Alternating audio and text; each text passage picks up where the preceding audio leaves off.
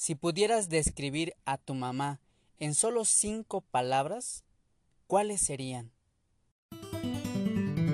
Hola, ¿qué tal? Bienvenidos a La Barca, una presencia misionera de la Iglesia en el mundo digital, un espacio para la lectura orante de la palabra que nos lanza a la misión. Ven y sé protagonista de la construcción de la civilización del amor. Solo nunca estás, comparte la vida en el camino y conecta tu vida al corazón.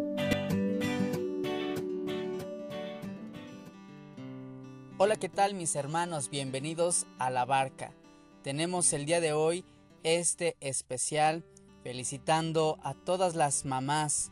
Dios ha dado el don de la maternidad a tantas mujeres que por la fecundidad de su amor, siempre mirando con ternura a los hijos, les educan, les ven crecer, también sufren cuando se enferman, cuando pasan alguna tribulación, y este dar vida les remite muy cercanamente a la experiencia de su Creador. Dios que sostiene, que es providente, que es bueno, que es exceso de amor y de ternura, también puede ser mirado, puede ser realizado, actualizado en una mujer que da vida, que da a luz a un hombre, a una mujer y que le va conduciendo por el sendero de la vida. Este cuidar y custodiar por la vida, el regalo más grande que puede tener una persona, es el resultado o es el fruto del amor mismo. Ya bien el salmista describe la dicha de la fecundidad cuando compara a la vid rodeada por sus frutos, asimismo una madre alrededor de sus retoños sentados a la mesa. Así que muchas, muchas felicidades mi oración por quien tiene este don de la maternidad y qué mejor contexto celebrativo para dirigir nuestra mirada a nuestra Madre. La Virgen María, Madre de Cristo, Madre de Dios, Madre de la Iglesia y Madre nuestra. Cuánto desearía que aquellos títulos que imploramos en la letanía, esto al concluir el rosario, fueran destinadas con mayor conciencia y afecto. Seguro que lo es así. Seguro que cuando tú, a través del rosario, estos títulos, estas palabras, como algunos eh, títulos y palabras de alabanza, de gloria, de veneración a María, resultan para nuestra oración a los pies de nuestra Madre del Cielo una confianza ante su maternal intercesión. Por ello, ahora que estamos en esta barca, quiero invitarte a mirar si tienes alguna imagen, estampa, si tienes alguna cadenita, algo que te remite a la Virgen María o simplemente en tu corazón susurrarle estas mismas palabras, estas bellas afirmaciones, Madre del buen consejo, Madre amable, Madre admirable, y así todas las que solemos recitar y orar. Yo no sé, eh, supongo que ya estás enterado que el Papa Francisco ha decidido incluir tres nuevas invocaciones marianas en las letanías del Rosario. Estos tres títulos, Madre de Misericordia, Madre de la Esperanza y Consuelo de los Migrantes, que están en el contexto de lo que el mundo ha sido testigo y ha sido sacudido por la pandemia. La Congregación para el Culto Divino y la Disciplina de los Sacramentos comunicó esta disposición de que se agregarían estas tres invocaciones, estos tres títulos, a través de una carta dirigida a los presidentes de las conferencias episcopales por parte del Papa Francisco, ya que dice que son incontables los títulos e invocaciones de la piedad cristiana, esto que a lo largo de los siglos se han reservado y se han dedicado a la Virgen María como un camino privilegiado y seguro para el encuentro con Cristo, bueno, pues reflejan la fe y la piedad, la confianza que tenemos en esta Señora Madre nuestra. Estas palabras remiten eh, de la carta del Papa Francisco y también del cardenal Roberto Sara y del arzobispo Roche, que es el prefecto y secretario del Dicasterio del Vaticano. Así que si tú eh, este día, bueno, tal vez ya lo has realizado, ya las has incluido, si no, mira tú, integra de nuevo o integra, eh, pues sí, ahora innovadamente estas, estos títulos. Eh, la primera invocación se va a incluir después de Mater Ecclesia, Madre de la Iglesia. El segundo después de cuando nosotros decimos Madre de la Divina Gracia. Y el último de estas tres invocaciones después de Refugio de Pecadores. Hay tantos y tantos títulos, sería también bueno, eh, interesante conocer cómo surgieron toda esta serie de, de letanías que nosotros le dirigimos a la Virgen. Y ojo, el rosario y tantas otras oraciones nos llevan a Jesús. Jesús es el centro de nuestra fe.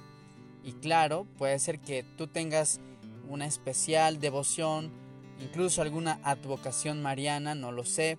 Tal vez tu relación con ella sea muy buena o puede ser que digas, creo que me falta el relacionarme más con, con María. Bueno, pues en medio de la distinta situación en la que tú puedas mirar a la Virgen María, ya remitiendo a lo, que decía en el intro de este podcast, si tú pudieras describir a tu mamá con cinco palabras, cinco adjetivos, cinco títulos, ¿cuáles ocuparías? Pregunto, también en sentido análogo, si habláramos de la Virgen María, ¿con qué palabras, con qué adjetivos, con qué títulos te referirías a ella, a Santa María, la bienaventurada Virgen María? quien halló gracia delante de los ojos de Dios y fue escogida para ser madre del Salvador. En tu oración ojalá medites y ojalá si alguna advocación incluso te digo para ti es de manera muy especial el celebrarla, el recordarla, bueno, que esto te ayude a saber que tienes una madre, una madre en el cielo que intercede por ti y que te lleva a Jesús es una dinámica interesante. Algunas frases, incluso de movimientos, he escuchado a Jesús por María, pero también sucede al revés. Es un misterio de fe. Claro, hemos de tener muy presente y claro que nosotros católicos creemos en la Trinidad, un Dios en tres personas distintas, pero es uno solo. Y María es madre de Jesús, pero no solo de su naturaleza humana. Es madre de Jesús en, toda, en, toda la, en toda la persona que es persona divina, con dos naturalezas, humana y divina. Y si María es madre de Jesús hombre, también es madre de Jesús Dios. Por eso es madre de Dios. Este es un dogma mariano que durante los siglos, sobre todo los primeros, y el concilio de Éfeso podríamos remitirnos fue tema de, discusión, de aclaración, ya que si Cristo es Dios realmente, María también es madre de Dios, madre de Cristo, sabemos madre de la iglesia, incluso en la liturgia lo celebramos un día de Pentecostés, a María madre de la iglesia, y es madre nuestra, porque Jesús en la cruz dio su madre a Juan, y en Juan, figura también de la iglesia, nosotros podemos eh, tener cerca a María, llevarla a casa y gozar de esta relación maternal con ella. María es madre de nosotros, de todos los bautizados, y nunca nos deja solos. ¿Cómo, cómo nos relacionamos con ella? Ella seguro que está siempre al pendiente, recordarás aquel pasaje de las bodas de Canaán, María dispuesta, María observadora, María atenta a lo que ocurre y a las necesidades más próximas, a las cuales solo Jesús da respuesta, actúa, salva. Bueno, María también para nosotros como madre intercede, nos cobija, está al pendiente de nosotros, es una compañera fiel y además modelo. María es como madre una, un, camino seguro si seguimos, si imitamos estas virtudes, si encarnamos la docilidad, la escucha, la atención, la fe que representan eh, en modo peculiar el modo de, en que una mujer, en que una persona vive el misterio de la fe. Te invito a que tú puedas ahondar en este misterio de María con la conciencia muy clara, porque mira, hay dos riesgos ante nuestra madre. Algunos, por ejemplo, por una parte podrían pensar o correr este riesgo de decir que María fue un instrumento cualquiera, que solo tuvo que ver con el nacimiento de Jesús. Una persona más. Y algunos le restan valor al mirar pues solo la instrumentalización. Insisto, destaco ese rasgo. Y por el contrario, si nosotros miramos lamentablemente a veces en algunos casos dentro de nuestra fe cuando la ignorancia o algunas otras razones nos hacen no tener una sana piedad mariana, corren el riesgo de ensalzar tanto a María hasta el casi punto de idolatrarla, pensar que ella hace los milagros y entonces desplazamos a Jesús, desplazamos a Dios y ella se convierte en el centro de la fe. Alguna vez escuché esta, esta afirmación, a veces los católicos son más marianos que cristianos. Vale recordar, basta recordar, por ejemplo, un 12 de diciembre o fechas así de celebraciones marianas, donde los cristianos, los católicos van a misa y expresan vivamente su fe Ojalá que durante todo el año y además en las fiestas cristocéntricas o en su mirada no, no ocurra e, este riesgo de desplazar a la Santísima Trinidad, a Jesús y poner ahí a María. Insisto, María es importante por la relación que tiene con Jesús. María es importante porque es la madre de Jesús y esta maternidad le liga intrínsecamente con Dios tanto más la maternidad biológica de Cristo y la maternidad espiritual con la iglesia, como decía, ya que nos fue entregada eh, al pie de la cruz en la persona de Juan. De modo que nosotros honramos a María, pero no superficialmente. No solo pertenecemos a un club donde nos colocamos algún escapulario, ocupamos algún, algunos colores específicos o recitamos tales palabras. La honramos porque Jesús, porque Dios la honró primero, la miró, la llamó, la predestinó y libremente aceptó esta respuesta generosa, un fiat, que fue un eslabón importante en la cadena de la salvación, en el proyecto divino de la redención humana. Pues bien, nosotros necesitamos ir más allá y mirar a María como nuestra madre, como nuestro modelo. ¿Pero modelo de qué? Modelo de valentía, de fe, de constancia, de dulzura, de entrega. María, modelo de una madre que espera. Una madre que no se cansa de esperar.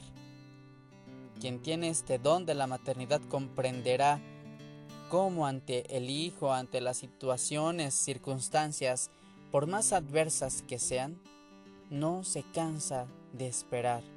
María, Madre de Esperanza, es aquella compañera fiel que se sostiene desde aquel inicial sí en Nazaret, pasando por el alegre Belén, hasta la cruz hasta la resurrección, hasta Pentecostés, hasta la Asunción, siendo prefigura ya del futuro que nos espera a todo aquel que cree, que es bautizado, que se esfuerza por vivir en el amor para llegar a la gloria. María es nuestro modelo de esperanza. Dejo en libertad, claro está, que tú identifiques cinco palabras, cinco adjetivos, cinco títulos para describir a tu mamá biológica, también a tu mamá del cielo, la Virgen María. Si me pidieran a mí una, sería esperanza. María es la mujer de la esperanza, la mujer del adviento, la mujer de la Iglesia Católica en estos tiempos difíciles, donde una pandemia, donde otras situaciones eh, sitúan a la humanidad frente a un episodio gris, temeroso del futuro. Ahí esta mujer nos enseña a vivir afrontando la realidad sin esquivarla, sin negarla, con la fe puesta en Dios, con la esperanza firme. María es nuestra madre y ella que no se cansa de esperar nos, nos invita a que nosotros también descansemos si es que nos encontramos fatigados, apesadumbrados, si nos encontramos tristes. Ella sabe nuestra preocupación. Pidamos que nos proteja, que nos ayude a sostenernos su manto, que cubra nuestra vida, nuestra familia, nuestro corazón. Mira que en México tenemos una gran dicha y peculiar tesoro. Esta mujer de esperanza, María, quiso hacerse presente para nosotros, sus hijos, y las palabras dirigidas a Juan Diego hoy resuenan para ti, en este presente. Escucha cómo celebrando la maternidad, ella te pregunta, sabiendo lo que eh, oscurece tu corazón. ¿No estoy aquí yo que soy tu madre? ¿Qué te turba? María es la madre de la esperanza, la madre de la misericordia, la madre del verdadero Dios por quien se vive. No tengamos miedo, porque estamos en el cruce de su manto. María dice, estoy aquí contigo, el más pequeño de mis hijos. Espera, ten confianza. Si eres madre, no te canses de esperar. Amigos, amigos, llegamos al final de este episodio que es un especial. Nos espera también ya una sexta temporada con grandes sorpresas, gratitud. Cumpliremos un año de este podcast de la barca. Vienen sorpresas. Te invito a que ores por mí porque también me encuentro cerrando una etapa importante en mi vida. Gracias por escuchar este podcast. Invitándote a la esperanza, se despide Miguel Betancourt con aquel eslogan que surgimos desde hace ya casi 12 meses. No lo olvides, conecta la vida al corazón. Hasta la próxima.